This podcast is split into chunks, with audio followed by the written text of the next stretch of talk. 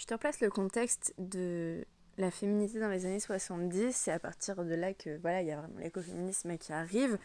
Donc pour moi, tu vois, il y a vraiment une liane commune à partir de ces années-là, parce qu'il y a la lutte écologiste qui naît, et ça c'est lié à une lutte qui est carrément anti-guerre, et il y a la deuxième vague féministe qui, elle, souhaite euh, vraiment éloigner les femmes de euh, bah, leur travail premier, qui est justement soutenu par le concept de féminité, le travail reproductif, faire des enfants, bien sûr, c'est ce qu'on doit faire avant toute chose. Et donc de là, il y a vraiment ce truc qui se joue de les femmes poussées à une proximité avec le monde naturel, alors que les hommes, eux, ils s'en extraient par souci de domination et tout pour mieux voilà extraire les richesses qui proviennent de ce monde naturel, donc la nature et les femmes. Donc la féminité, à partir de là, tu vois, ça exprime que la culture patriarcale, elle attend des femmes que on ait notre corps et uniquement notre corps et on peut qu'en subir la gêne. Et tu vois, l'autre fois, je regardais une série euh, de Blanche Gardin. Faut bien s'accrocher parce qu'elle se fout littéralement de la gueule des militantes et militants. Mais je trouve ça super intéressant. Ça me dérange, du coup, c'est un moyen de, de, questionner et tout, euh, bah, les croyances que j'ai, ce que je fais, tout ça. Et à un moment, elle dit On n'est pas une femme tout le temps quand on est une femme, parce que le matin, quand je me lève avec ma tête au réveil, je suis pas une femme, qu'elle dit. Tu vois, sur le moment, ça me fait rigoler.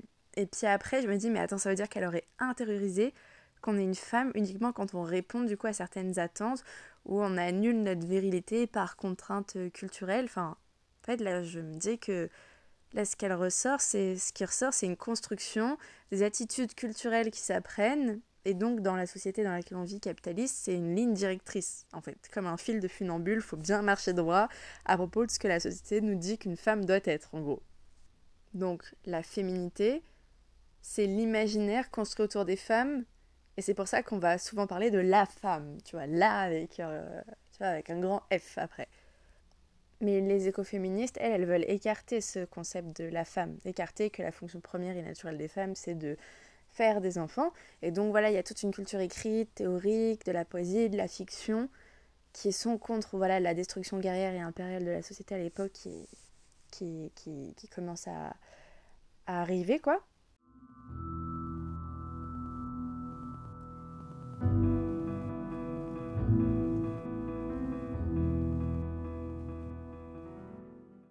Et c'est pour ça que tu vois, moi aujourd'hui, parler des femmes, c'est super important, quoi.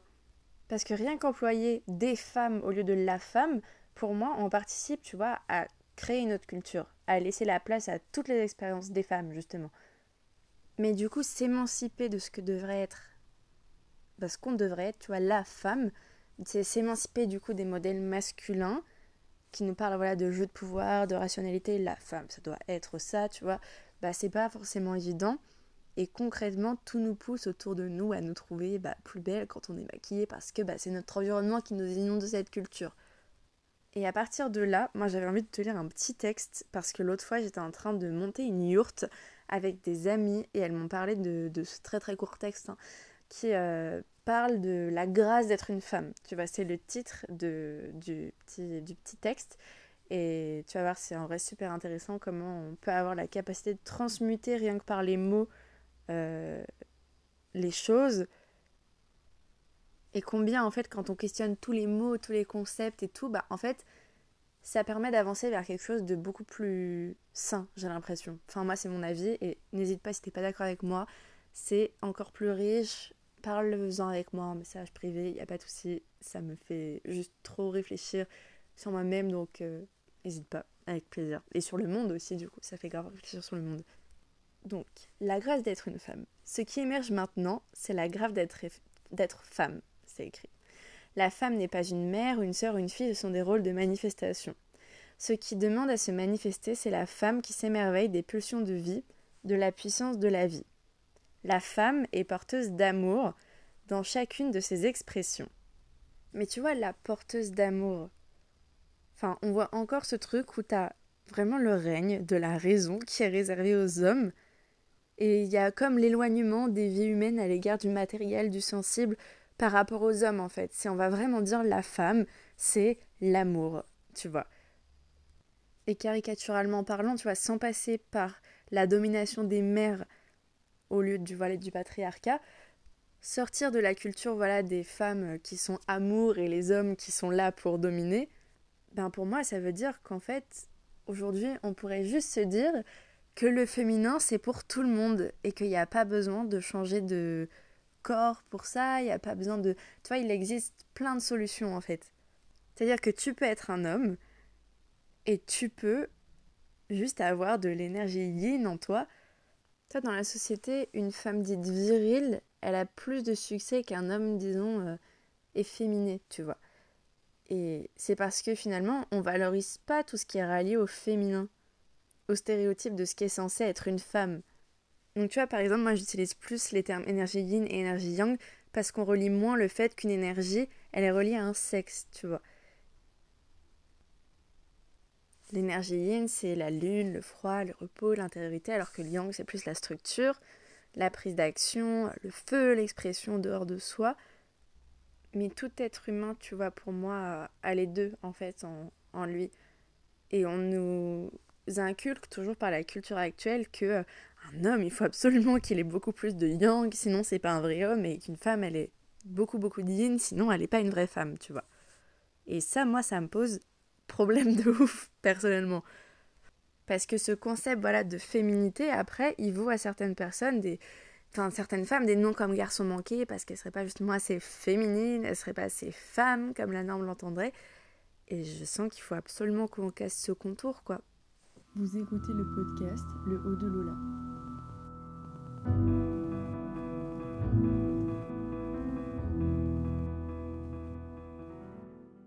Écoute, la suite du texte, c'est que dans son expression la plus pure, la femme est l'ouverture et l'offrande, la gratitude et la confiance, la sérénité et l'amour, l'amour et la vie.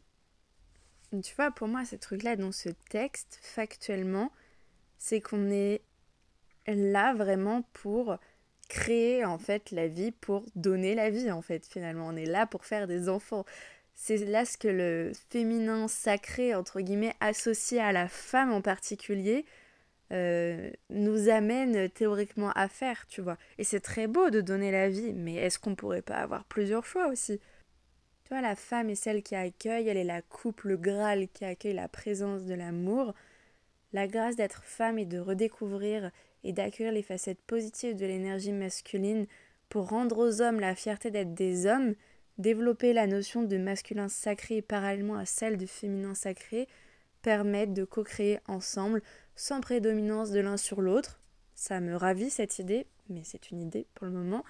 Des relations voilà, qui permettent tant aux hommes qu'aux femmes de développer le meilleur d'eux-mêmes. C'est un challenge passionnant auquel nous sommes invités. Et l'autrice, voilà, c'est Hermine Nadine Delay. C'est beaucoup de in. Mais je trouve, tu vois, que ce truc de voilà, on doit redécouvrir et accueillir les facettes positives de l'énergie masculine, euh, etc. Pour moi, il y a vraiment ce truc où, tu vois, l'énergie masculine, elle est à cultiver d'abord en nous.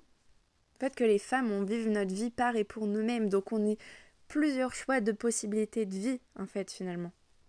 Mais le souci, entre guillemets, c'est que comme le monde est régi par une certaine domination du masculin, ben, bon courage, tu vois, le féminin sacré un peu euh, New Age, il implique que les femmes, en fait, elles doivent faire tout le boulot, tu vois, créer des univers magiques pour les hommes d'une certaine manière.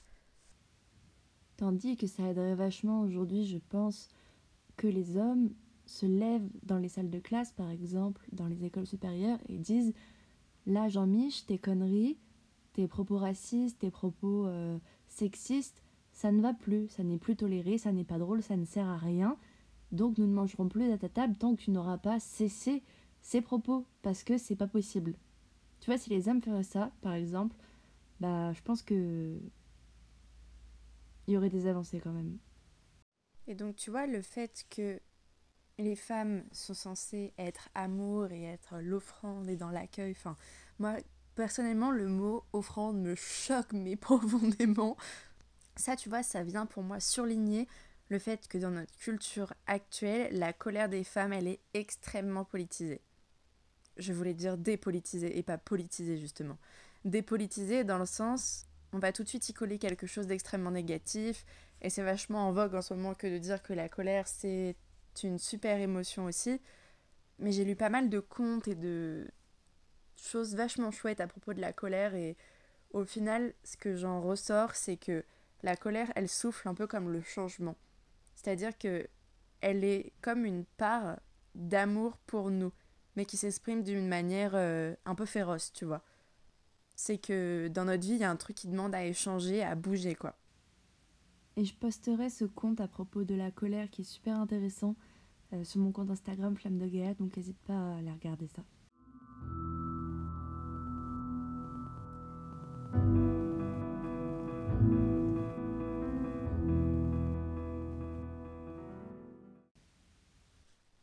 Et la féminité, justement, vient nous dire sciemment Soyez en colère, mais pas trop. Restez poli, restez jolie selon la femme avant toute chose. On est toujours là-dessus. Bien comme tu le sais sûrement, on n'a pas les mêmes droits que les hommes dans la société actuelle aujourd'hui, en relation à ces attributs qui nous définissent en tant que la femme, euh, donc la femme sensible, douce, aimante, aimant forcément les enfants, ça c'est très important. Porter un chouette rouge à la lèvre rouge qui ne dépasse pas s'il te plaît, avec une morphologie vraiment bien harmonisée, selon une norme, porter des robes, porter du vernis qui encore une fois ne dépasse pas s'il te plaît. Voilà ce qu'est censé être la femme. Je vois tellement ça comme une énorme propagande comme au temps de Staline et tout le blabla là. Enfin en gros les dictateurs, tu vois est-ce que les femmes, on est en dictature et en fait on s'en rend pas compte, tu vois C'est une grande question que je me pose. Mais en tout cas, le moins qu'on puisse dire et qui est factuel, c'est que cette culture porte le nom aujourd'hui de culture du viol. Avec voilà ce vieux stéréotype de la femme, comment qu'on fait pour créer autre chose, tu vas me dire? Et c'est là que l'écoféminisme avec son cheval arrive parce qu'en fait, tu vois, je me rends compte que le pouvoir symbolique, c'est hyper important pour la construction des petites filles, par exemple. Donc en fait, fonder une nouvelle culture autour de nouveaux symboles, de nouveaux mythes, de nouvelles légendes, de nouveaux tout ça, et eh ben en fait, c'est super important. Et Starhawk, qui est une militante écoféministe plutôt connue dans le domaine, ben elle nous parle des déesses enfin de la déesse, du culte de la déesse et du matriarcat. Et la première réaction souvent c'est ouais mais le matriarcat c'est les femmes qui dominent les hommes, il faut pas, il faut qu'on revienne à une égalité, etc. J'entends, j'entends, j'entends. Mais malheureusement aujourd'hui il faut quand même euh, l'exprimer de manière euh, claire, c'est que le féminisme aujourd'hui ça dérange les hommes parce que le système actuel qui leur accorde des privilèges, ben il leur dit c'est bien que vous soyez dominant en fait. Et ça, ce que je dis, c'est pas forcément de la haine, comme euh, l'exprime euh, la chanteuse Mathilde, que j'aime beaucoup, qui fait des chansons superbes d'ailleurs à ce propos. Il y a des hommes qui vont se porter comme véhicule du patriarcat qu'on appelle les masculinistes et il y a aussi les collaborateurs un peu passifs du patriarcat ceux qui veulent pas trop regarder euh, mettre la tête dans, dans le caca entre guillemets mais eux, comme euh, les actifs euh, de, du patriarcat, ben en fait, ils ont des droits dans la société actuelle que les femmes n'ont pas à grande échelle. Et tu vois, je vais vulgariser avec l'exemple de l'autorité de la médecine administrative. Sous la culture patriarcale actuelle, on doit se battre pendant 10 ans pour grossir un peu le truc pour qu'une maladie soit reconnue. Tu vois, je vais prendre l'endométriose, qui touche pourtant une femme sur 10, mais c'est pas par manque de savoir, d'informations sur la, sur la maladie ou de mécanismes, euh, enfin comment ça marche et tout, la douleur, mais c'est bien parce que le patriarcat jugeait les femmes endométriosiques, je pense que ça se dit comme ça, euh, hystériques en fait, exagérant sur leur douleur et incapables de se prendre en charge. Enfin, c'est quelque chose qui est encore extrêmement méconnu, l'endométriose. Et je précise que quand je parle des hommes, je parle de la catégorie homme comme groupe social qui s'est formé avec euh, le temps dans l'histoire, tu vois. J'enregistre ça un peu plus tard qu'au moment où j'ai enregistré le podcast. C'est juste pour vous tenir au courant que je fais cet épisode en deux fois pour que ce soit plus digeste et parce que là on va rentrer dans tout ce qui va être autour de la réappropriation potentielle de certains éléments des religions monothéistes pour en fait inclure les femmes dans des légendes, dans des mythes qui vont créer une nouvelle culture, qui vont participer à créer cette nouvelle culture qui est possible. Et voilà, c'est toujours une proposition, prenez ce qui vous parle. Si vous n'êtes pas d'accord, venez en discuter avec moi, ça sera... Enfin, je serais ravie de, d'échanger avec vous par, euh, message privé sur, euh, Instagram. Euh, et, et voilà, je vous dis à plus tard.